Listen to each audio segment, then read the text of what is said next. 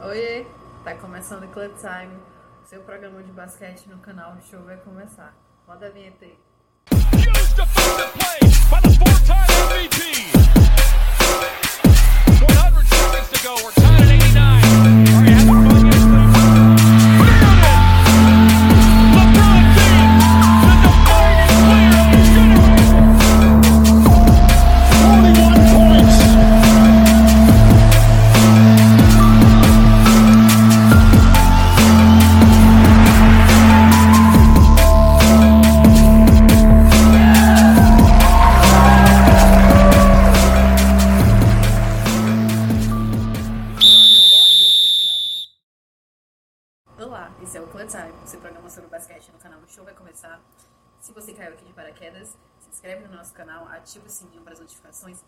De olho nas novidades do show vai começar. Bom, seu programa sobre basquete essa semana que fechou vai falar sobre tudo que aconteceu na NBA, é, sobre todos os acontecimentos relacionados a protestos, jogos, definição de semifinal, tudo que aconteceu nessa semana que fechou. Começando recapitulando os jogos que aconteceram antes da paralisação, que ocorreu na semana, que foi na terça-feira, Nuggets e Jazz. A série terminou em 3x2 nesse dia para o Jazz. Clippers e Mavs, que a série finalizou em 3x2 para o Clippers antes da paralisação. Na quarta-feira houve uma paralisação, certo? É, devido a um boicote dos jogadores, que a princípio começou, na verdade, com Raptors e Boston Celtics, não com Bucks.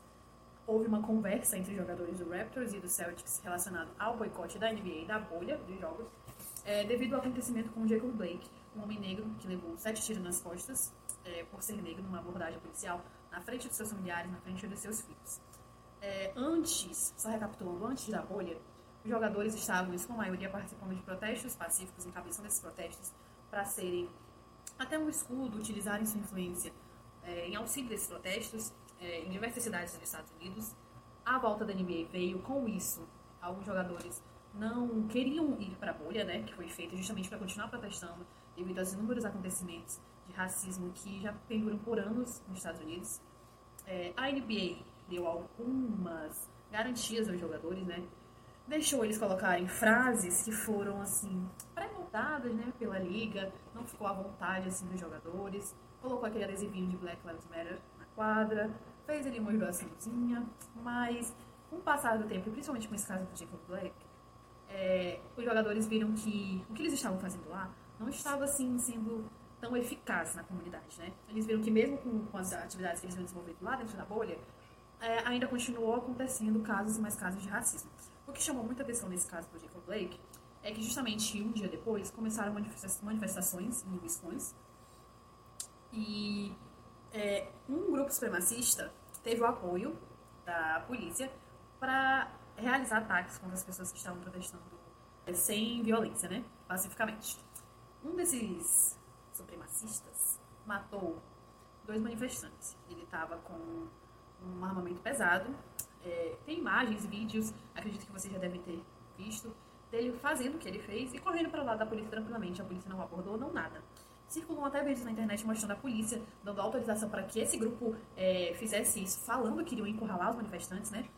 Para que esse grupo pudesse atacá-los. E, enfim, com tudo isso, porque os jogadores estão na bolha, mas eles não estão alheios à situação, eles têm informação direta, eles veem o que está acontecendo no país deles. Houve esse protesto, houveram diversas reuniões, né? Entre os jogadores, entre a liga, entre donos de franquia. Reuniões essas, inclusive, muitas foram encabeçadas pelos os jogadores pediram é, conselhos do Barack Obama até para que ele desse um, um- um caminho assim, né? Ele intermediou essas essas reuniões, assim como o Michael Jordan também é a reunião entre os jogadores com os donos de franquia. Para quem não sabe, o Michael Jordan é dono de uma franquia do Charlotte Hornets. É, enfim, houveram diversas reuniões. É, a princípio voltou-se para que a liga fosse completamente interrompida, né? Para que não continuasse os playoffs. Mas chegou-se a um consenso entre os jogadores e os donos das franquias e a liga, pensando assim no melhor para quem? Para NBA, claro. É, acordando o seguinte: os donos de franquia, por sua vez, é, se propuseram e se comprometeram a assumir a responsabilidade de usar a sua influência para ajudar na comunidade, para ajudar que medidas sejam tomadas em relação à reforma política, à reforma da polícia, do tratamento da polícia com pessoas negras.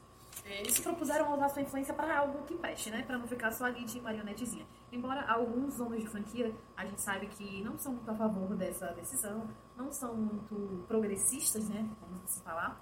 Mas ficou acordado isso, os jogadores continuariam jogando. A NBA, por sua vez, falou que ampliaria a, o seu alcance né, para a comunidade, para a causa. É, ajudaria mais. É, olha o Kyle Lowry ali. O nome dele é Kyle Lowry exatamente por causa do jogador do Raptors.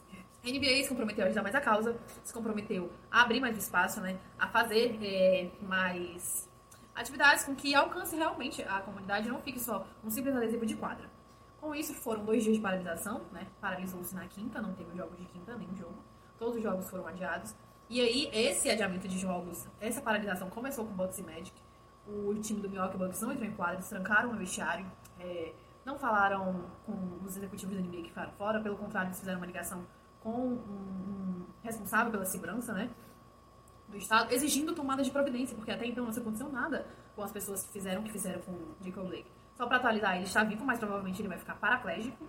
É, o trauma que a família e que os filhos dele tiveram, nada vai mudar, né? Embora, graças a Deus, ele esteja vivo. Mas, enfim, foram dois dias de paralisação, na quinta-feira e na sexta. É, ontem retornaram os jogos, tivemos jogos interessantíssimos, finalização de, de séries. No sábado tivemos Rockets e OKC, jogo que marcou a volta do Russell Westbrook para o Rockets. Destaque para ele sempre, né, James Harden. Estatísticas dele para 31 pontos. Destaque no OKC para o Dennis. As estatísticas do jogo ficaram em bolas de 3 pontos para 39% para o Rockets e 15% para o OKC. Os arremessos de quadra para o Rockets ficam em 43%, 43% e 31% para o OKC.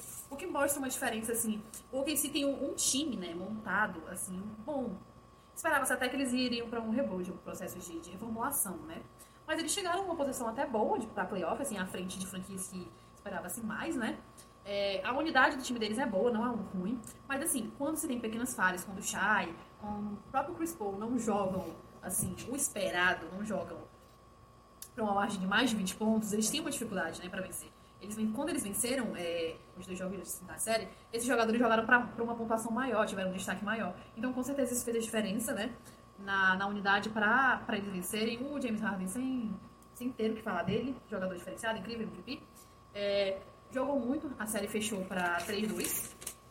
É, amanhã, no caso, na segunda-feira, quando esse vídeo sair, teremos outro jogo que pode estar fechando a série ou não, pode estar sendo empatada.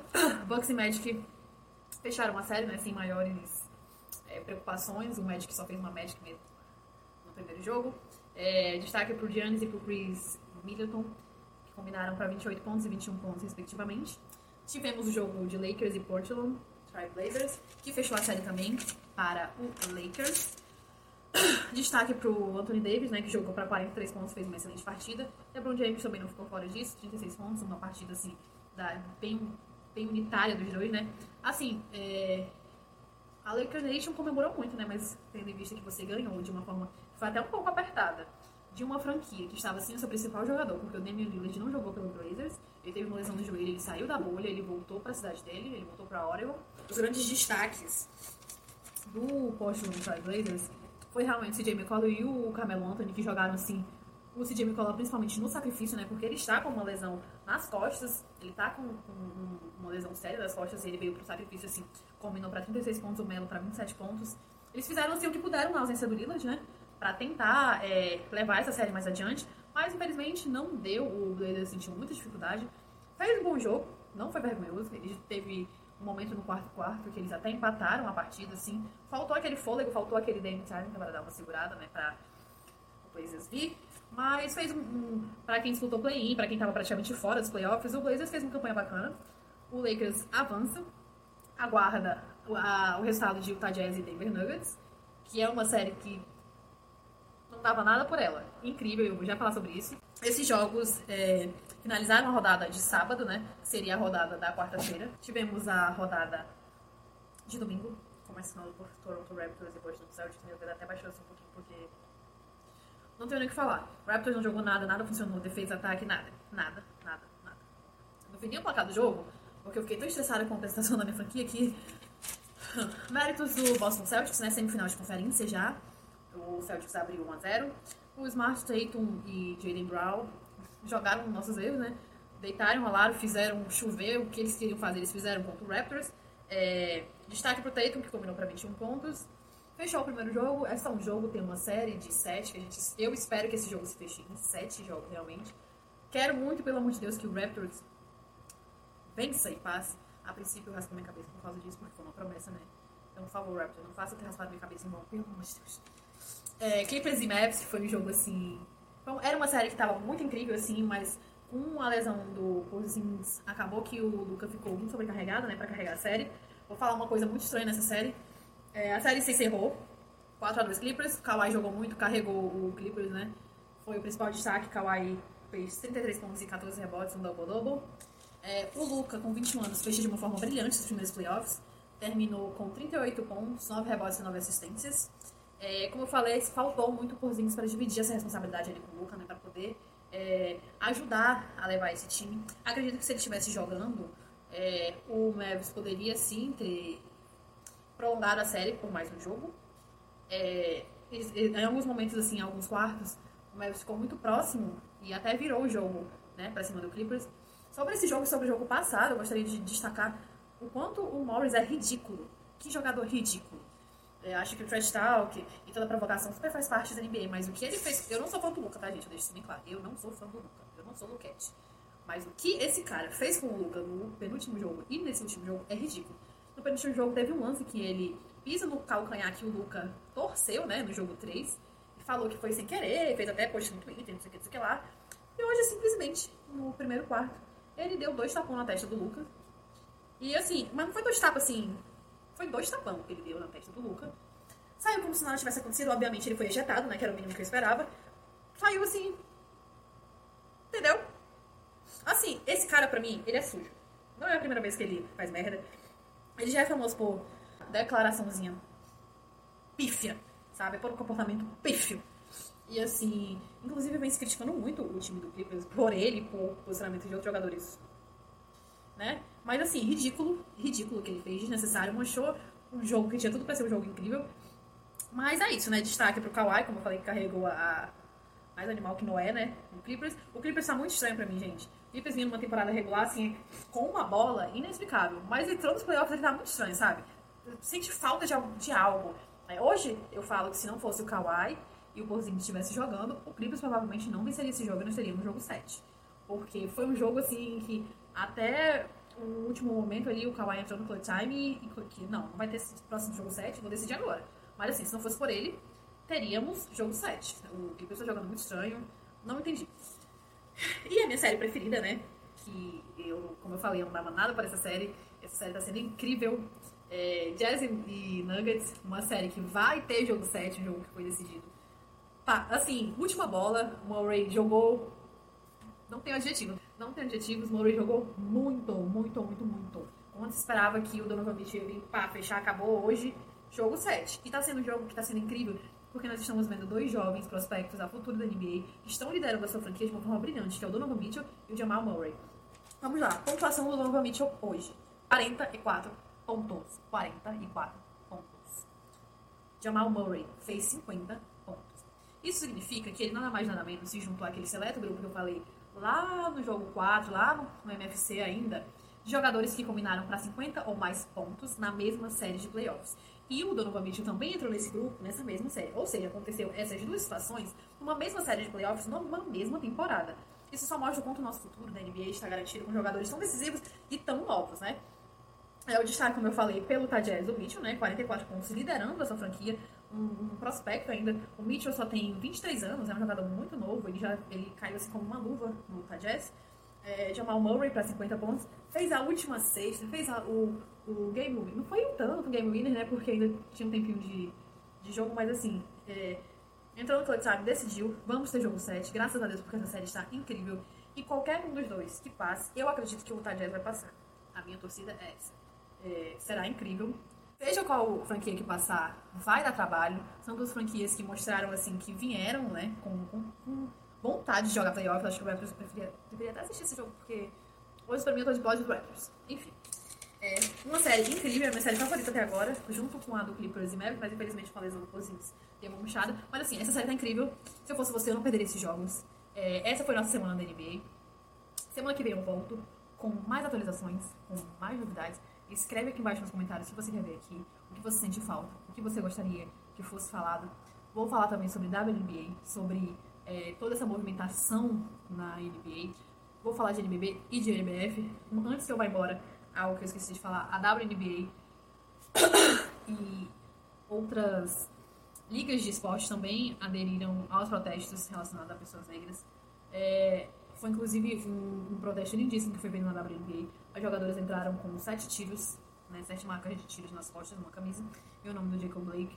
Numa semana que, para nós, foi uma semana assim, muito difícil com a perda do Chadwick Boseman, um homem negro que nos liderou, nos colocou em tela, que foi muito importante para o nosso movimento. Faleceu ontem, antes, terça-feira, perdão, faleceu na sexta. É uma semana difícil que tivemos essa perda. Chadwick participou do último All-Star Game como jurado, né? E, enfim, esse vídeo é dedicado para ele, é, como uma grande fã da obra dele como ator, como artista. É, eu espero que ele finalmente tenha descansado por tudo que ele está passando. E é isso, gente. Semana que vem tem mais. E eu espero que vocês tenham gostado. Deixa o seu like aí, tá? E se inscreve no canal.